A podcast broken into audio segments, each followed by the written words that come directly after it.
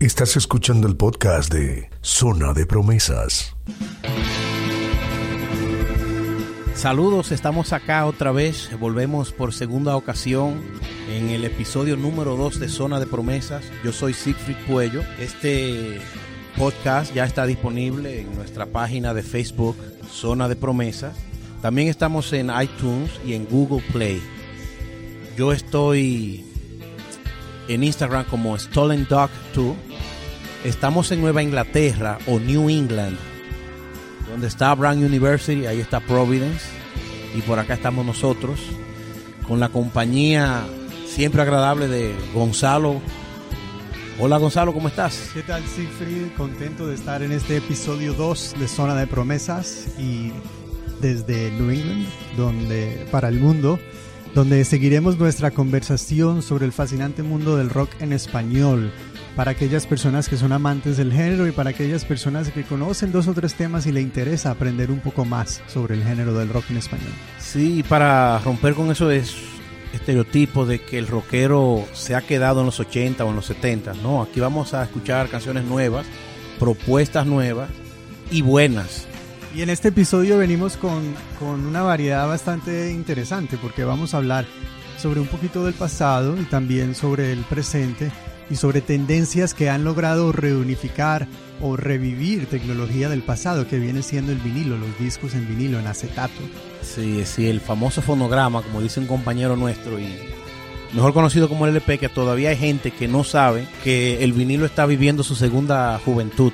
Incluso, eh, según la, la firma Nielsen, que le da seguimiento a los ratings de emisora y de medios de comunicación. En el 2017, que son las cifras más recientes que se tienen, se vendieron 14 millones de unidades de vinilos. Eso es impresionante. Que es una cantidad en una era digital donde la mayor... Donde nadie vende 50 mil copias. No, y donde la, la, mayor cantidad de la gente baja la música de la nube a través de streaming como Spotify y Pandora y servicios así, iTunes. Que la gente no tiene idea, pero es el formato de menos calidad el digital tiene muchas limitaciones por lo comprimido que está, pero por lo fácil que es de, manipular, de manejar y de almacenar, la gente lo... Pero yo creo que eso es una tendencia en general en la vida. Nosotros como sociedad, eh, cuando uno era niño, uno veía que los padres de uno gastaban una fortuna en comprar unas bocinas enormes, un amplificador, un tocadiscos, un CD player. y, la idea era la alta fidelidad. Y nosotros en esta nueva era hemos entregado la, hemos hecho un intercambio.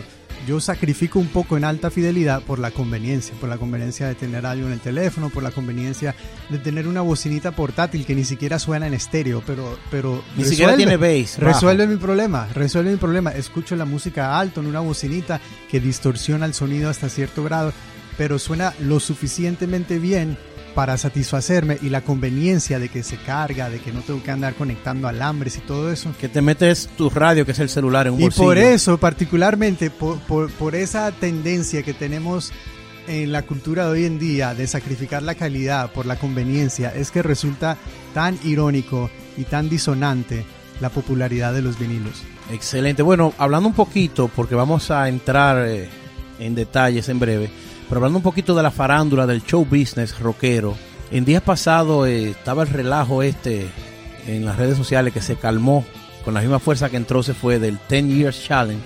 Subieron una foto de, de León Laguerri, la Reggae, perdón, del vocalista Zoe, y le estaban comparando con un homeless, como que en 10 años él iba a ser un homeless, es decir, un pedigüeño, un, un mendigo.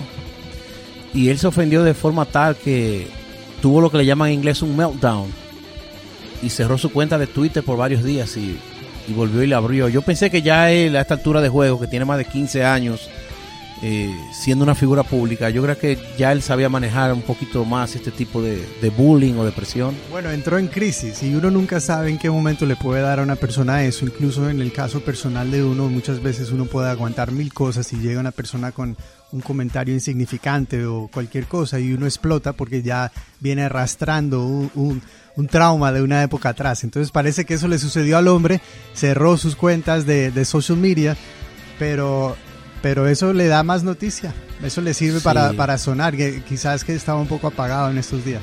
Sí, que es una de las bandas de rock más importantes en la actualidad, de los en la última década 15 años yo diría que es la banda más respetada de rock en nuestro Por idioma. cierto, dentro de poco van a estar en Boston presentándose. Sí, fuimos, eh, estuvimos el año pasado en Nueva York viéndoles, pero no vinieron por acá. No, pero este año viene, lo cual será bastante interesante. En House of Blues de Boston se van a presentar. Sí, hay que ver esa banda. Bueno, rápidamente vamos a hacer la transición a Jarabe de Palo, que estamos tristes porque el 2019 entró con la noticia de que el vocalista Paul Donés, que es una de las figuras más cool del rock, sabemos que venía batallando con, con un cáncer, cáncer de, de- de testículo, y que había superado el cáncer. Sin embargo, la sorpresa fue que él en enero, es decir, hace ya principio de año, un par de semanas, dijo que se iba a retirar de los medios por un tiempo y desapareció. Eh, quitó su cuenta de Facebook, la página oficial de Jarabe de Palo, Instagram, Twitter, todo esto desapareció, lo cual nos llena de tristeza porque no se ve un futuro eh, promisorio cuando de repente si él dice que ha superado eh, la enfermedad, ¿por qué quitarse? Bueno, quiera Dios que no le pase a él como le pasó a Steve Perry de, de Journey, que tomó un receso y duró 26 años escondido antes de surgir y ya ahora que surgió ya pasó su diciembre, como dicen. El catálogo de, de Jarabe de Palo es verdaderamente rico, es música. Hay obras cumbres desde el año 96 hasta la fecha. Vamos a escuchar para iniciar la música en este episodio Agua, que en mi opinión es una de las canciones que más produce paz. Y es, le- el- yo creo que uno de los sellos de Jarabe de Palo es que es una música fácil de digerir para aquellas personas que no conocen mucho del género, porque es una música que suele ser muy positiva y muy relajante. Vamos a escuchar Agua, este éxito de Jarabe de Palo. Vamos a beber y a escuchar Agua.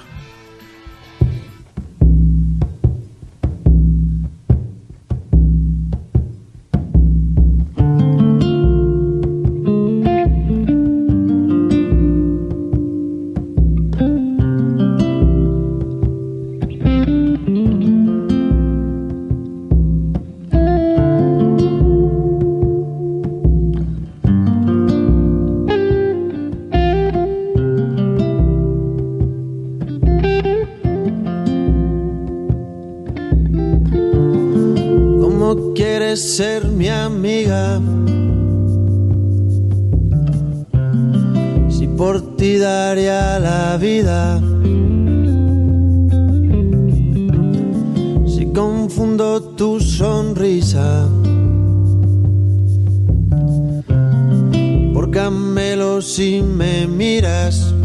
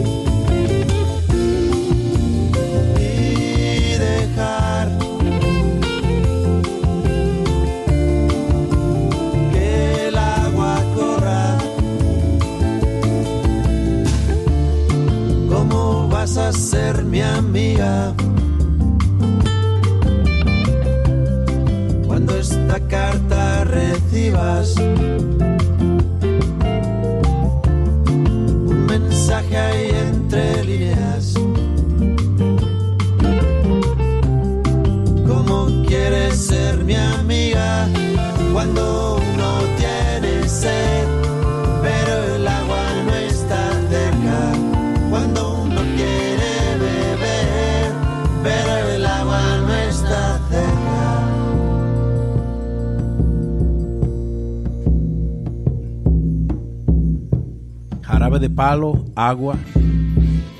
Esa fue de la producción donde está la flaca, el lado oscuro de dos días en la vida, etcétera. Esa, esa fue la época.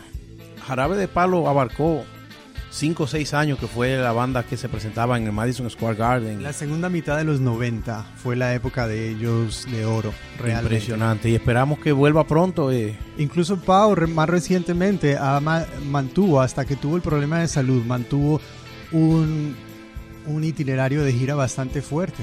Que básicamente Pau es jarabe de palo. Entonces Sí. él, él, donde quiera que llegaba, organizaba músicos muy buenos. Las dos veces que se presentó en esta área de New England, se presentó con un elenco de músicos norteamericanos extraordinarios, tocando todos los temas de ellos con una nitidez impresionante.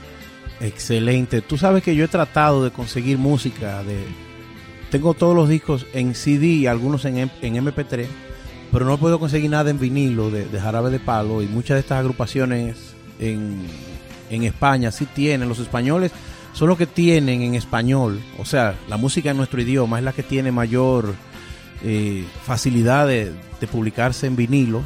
Nosotros le decimos LP a los vinilos, pero realmente no todos los vinilos son LP. Si quieres abordar un poquito, Gonzalo. Claro, porque el formato de el, el término LP viene de las palabras en inglés long play, que era cuando se cuando se podía colocar un álbum completo, cuatro o cinco temas de cada lado en un vinilo, entonces como como tenía una duración de aproximadamente media hora en cada lado, se decía que era un long play de larga duración. Pero obviamente hay vinilos de 12 pulgadas que traen un solo tema, hay vinilos que traen dos o tres Lo que le llaman solamente. el EP, que es Extended Play, que tiene menos de 10 canciones, pero tiene más de, más de dos o tres. Eh, Lo curioso de los vinilos es como ha, como ha habido un resurgimiento de esta tendencia. En e- nosotros estamos viviendo una era digital donde cada día las cosas se, como hablábamos ahorita, en pos de la conveniencia, nosotros buscamos las cosas que sean más ágiles y más fáciles y obviamente tener la música a su disposición a través de un servicio como Spotify o tener temas en formato digital guardados en su celular o en la nube es lo más conveniente. Pero hemos visto en los últimos 10 años ha habido un resurgimiento del vinilo como un fenómeno cultural que comenzó con, con, con una demográfica muy particular que se le dice en inglés hipster. Que son, hipster. que son personas de cierta edad, de cierto nivel académico y cierto nivel eh, de poder adquisitivo que quería, el culto, como le dicen. Sí, querían reconectarse con un formato físico. Porque si nosotros vemos la evolución de la música durante 70 años, el LP, el, el vinilo fue dominante. Luego cuando salieron los CDs a mediados de los 80, la gente comenzó a, usar el CD porque se suponía que el CD duraba más, era más conveniente, era más portátil y tenía un, un sonido más nítido. En realidad, el LP comenzó a tener una decadencia fuerte y tenemos algunas cifras aquí. En la década de los 70, en el 1973, por ejemplo, se vendieron 228 millones de unidades de LPs. Wow, eso es impresionante. Para el 1999, la venta de LPs de vinilos había bajado a 22 millones.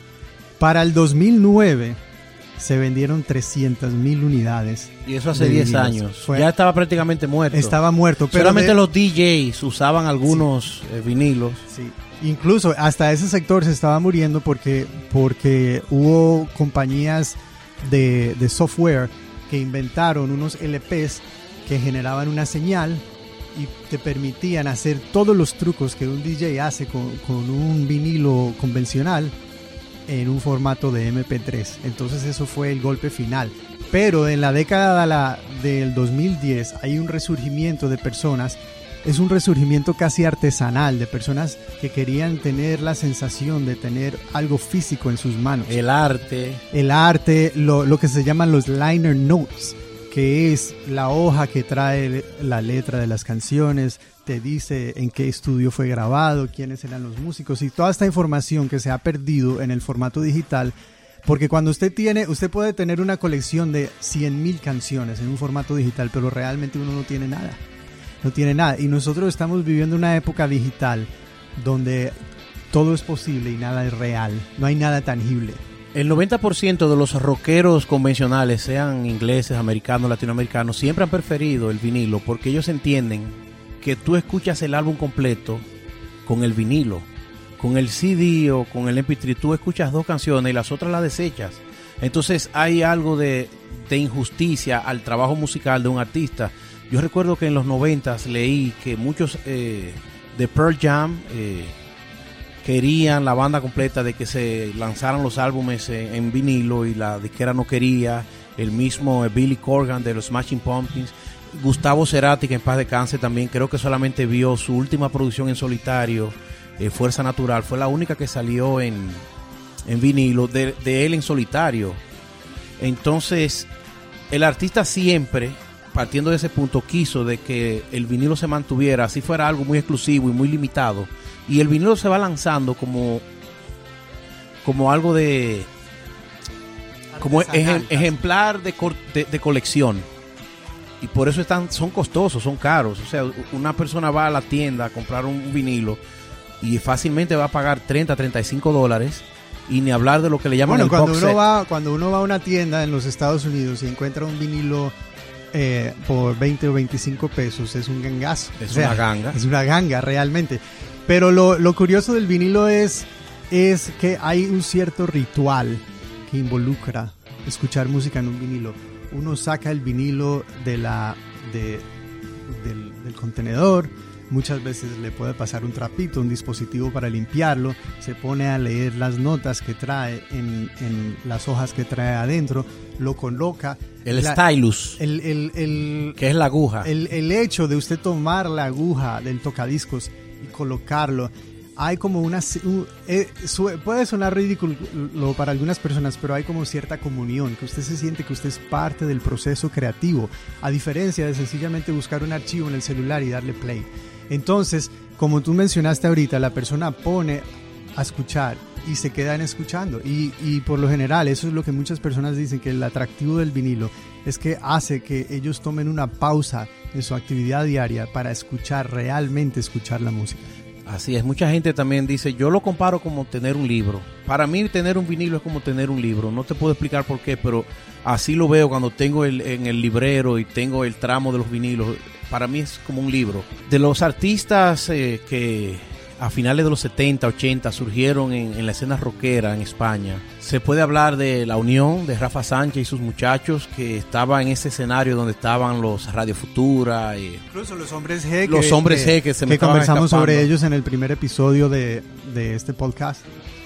Es muy curioso porque eh, todos sabemos que España duró gran parte de la década de los 70 todavía bajo el yugo de la dictadura de Franco cuando se acaba la dictadura de Franco, entrando ya, eh, naciendo la década de los 80, se crea un movimiento que se conocía popularmente como la movida madrileña, que era como una respuesta de la juventud a toda esta opresión que había vivido la sociedad y comienzan a cuestionar todos los estamentos tradicionales y de ese movimiento contracultura sale un sinnúmero de agrupaciones fenomenales. Entre estas agrupaciones Hombres G, La Unión y un sinnúmero más de grupos.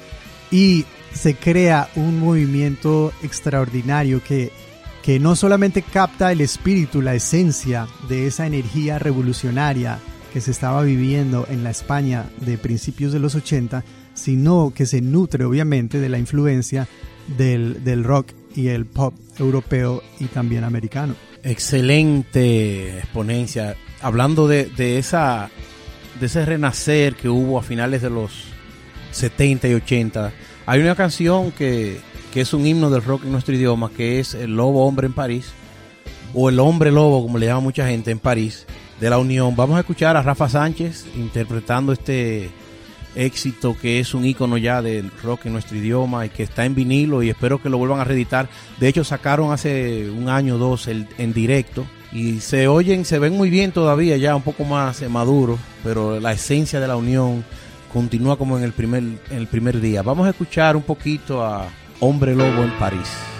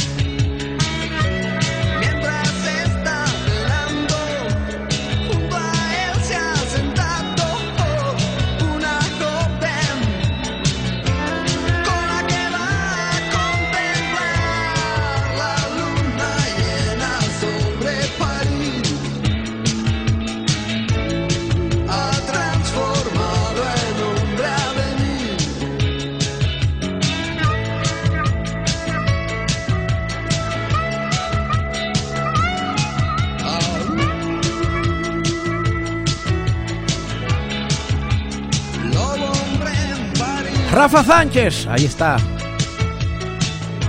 Excelente. París. Lobo hombre.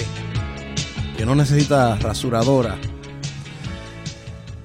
Bueno, el vinilo es algo fantástico para los rockeros. Vamos a ver cuándo la comunidad tropical, urbana, música norteña el- y demás amigos se enteran de que este formato está disponible ahí.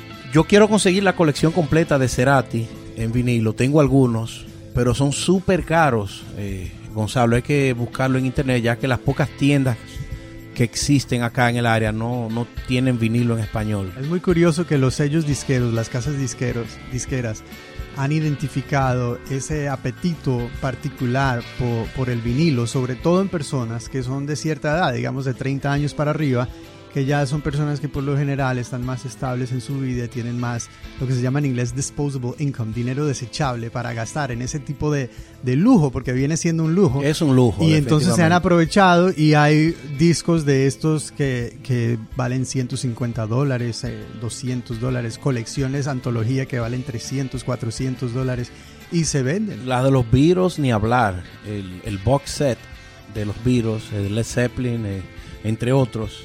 Pero es una delicia tener el vinilo. Lo recomendamos a los amigos oyentes. Pueden buscar en el internet. Es algo que ha ido creciendo. Siempre se recomienda, se recomienda que el tornamesa, el tocadiscos, tenga pues la calidad mejor posible.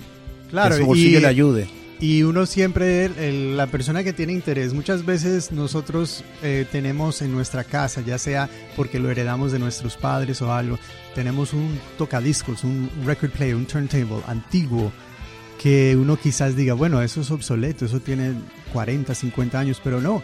Incluso muchas veces estos, estos turntables, estos tornamesas antiguos de 40, 50 años atrás, tienen mejor calidad que los actuales. A veces lo que hay que hacer es actualizarle el stylus, la aguja, y conectarlo a un equipo de sonido decente y pueden seguir disfrutando de su música tal cual. Esos que aparecen en, en el mall, en Target, que tienen un convertor a USB o a MP3, eso no, no son no son recomendables. Bueno, por lo general deberían enfocarse. La persona que esté interesada en, en hacerse de una colección de, de vinilos y no tiene un reproductor, un turntable, un tornamesa, debería eh, evitar los reproductores, los tornamesas que se venden en las tiendas de música en el mall.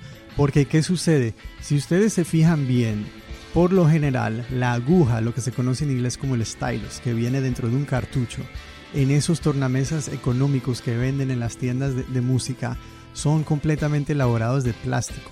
Y eso da un sonido terrible. Eso no da un buen sonido, sonido reproductor. Entonces sería ilógico que uno comience una colección de, de vinilos gastando 20, 30 dólares por unidad para reproducirlos en un aparato que le costó 100 pesos y que suena terrible. Realmente no tiene lógica eso. Muchas veces es preferible desenterrar con algún pariente, algún tío, algún abuelo, algún primo que tenga un tornamesas antiguo O en eBay comprar uno usado, o viejo. en eBay comprar un usado viejo que se consiguen por 100, 150 dólares que están en perfectas condiciones y tienen un sonido óptimo. Bueno, estamos en zona de promesas. Yo soy Siegfried, Siegfried Puello. Soy en Instagram Stolen Dog 2 o Stolen Dog 2. Eso en español es Pato Robado 2. Ese es mi Instagram. No, no, lo, no lo cuestionen. Bueno, se ve que no lo pensaste mucho cuando lo montaste, pero está bien. Lo hice a manera, bien. lo hice a manera de, de broma, de relajo, que es mi parte más fuerte. Ahora queremos, humor. Ahora queremos ir. eh, estábamos en España hablando sobre la movida madrileña y la música de la Unión y queremos eh, dar un viajecito a Buenos Aires, Argentina. Valga la aclaración que nos hemos quedado en España por pura coincidencia. Sí, eh, ahora fue que caí en cuenta desde el primer episodio a la fecha. Yo creo que solamente hemos tocado rockeros españoles. Una cosa increíble, eso es pura coincidencia. Hay muchísimos de México y de Sudamérica y vamos a ir por parte. Vamos ahora con Fito Páez, que es un maestro de, de la música, es pop, es rock, es jazz, es un genio de la música y tiene muchísimos años formando parte de la música rockera latinoamericana. Y en esta ocasión vamos con algo reciente de él, de su producción más reciente, La Ciudad Liberada, que ganó el Grammy como mejor álbum de rock hace unos meses. Y en mi humilde opinión creo que es la mejor canción de rock del año pasado, la canción Tu vida, mi vida. Creo, en mi, en mi humilde y particular opinión, yo recomiendo esta canción. Es hermosísima, es un rock bien suave, casi una balada. Y es muy importante, antes de continuar con la canción, Ajá. recordar que Fito Páez es una persona que tiene una trayectoria musical impresionante. Él formó su primer grupo en el año 77, cuando él tenía 13 años de edad. Y del 77 para acá, son 42 años de creación Y musical. está joven todavía. tiene. Y está joven todavía. Curiosamente, Fito Páez se llama Fito Páez porque su nombre real es Rodolfo. Y cuando era niño, sus padres le decían Rodolfito, Rodolfito, y se quedó el Fito. Sí, es más fácil recordarlo como Fito que como Rodolfo. Y es el eterno rockero de la mariposa tecnicolor, al lado del camino. Todas estas canciones son muy conocidas, muy populares y muy clásicas. Vámonos con una reciente que suena Fito como en su mejor momento. Aquí está, que se divide en dos. Tu vida, mi vida.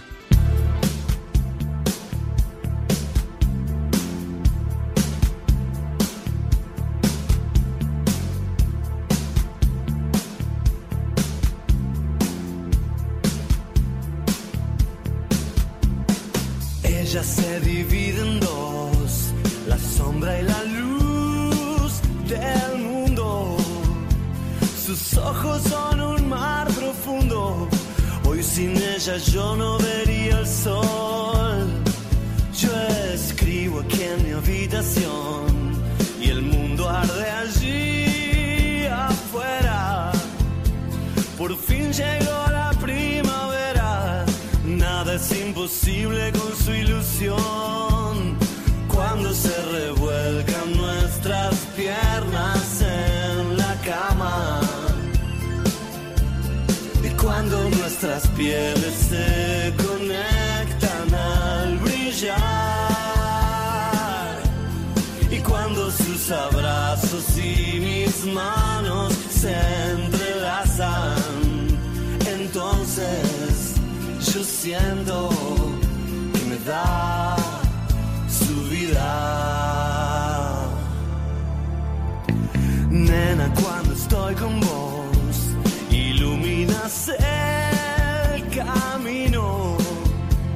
Hiciste que nuestros destinos sean uno solo en este amor.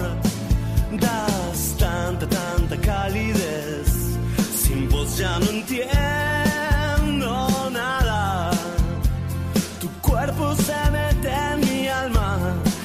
bailan los secretos del corazón.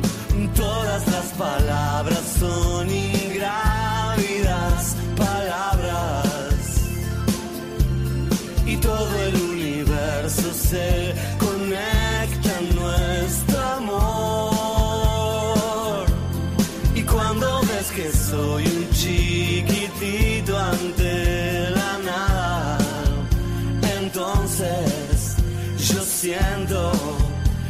que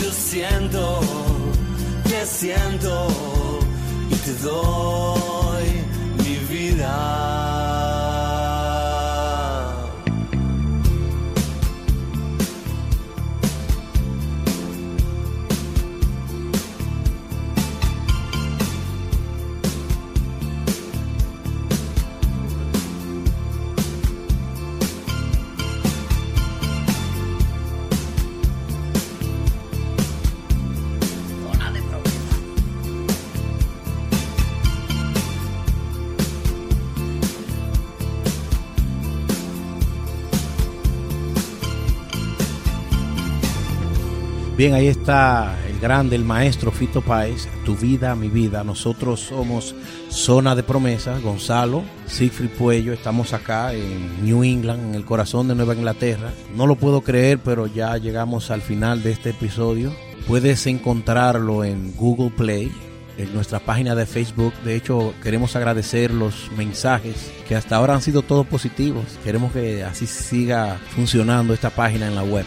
Agradecemos y le pedimos a las personas que nos siga retroalimentando, que nos dé su opinión, que también recibimos peticiones de si quieren escuchar temas en particulares o quieren que toquemos temas en particular. De hecho, vamos a visitar el rock caribeño. Eh, En cartelera tenemos a Toque Profundo, que es rock dominicano, y vamos a investigar un poquito por ahí, vamos a navegar en ese entorno que es el, Es la banda más emblemática de República Dominicana, entre otras de Puerto Rico también, que son muy buenas. Bien, será hasta el tercer episodio de esta zona de promesas. Estamos, como le debo repetir, en iTunes, en Google Play, en Facebook. No creo que está de más decir que zona es con Z para que nos encuentre con mayor facilidad. Así que muchas gracias por estar ahí, por correr la voz. Un abrazo a todos. Eh, las gracias a nuestro director Fi García, que es un Avenger del rock y que hace posible de que este episodio esté cargado de cosas interesantes. Gonzalo. Gracias a todos por escuchar. Dígale a sus amistades, compártalo el podcast con las demás personas que les pueda interesar el tema y nos vemos en el próximo episodio.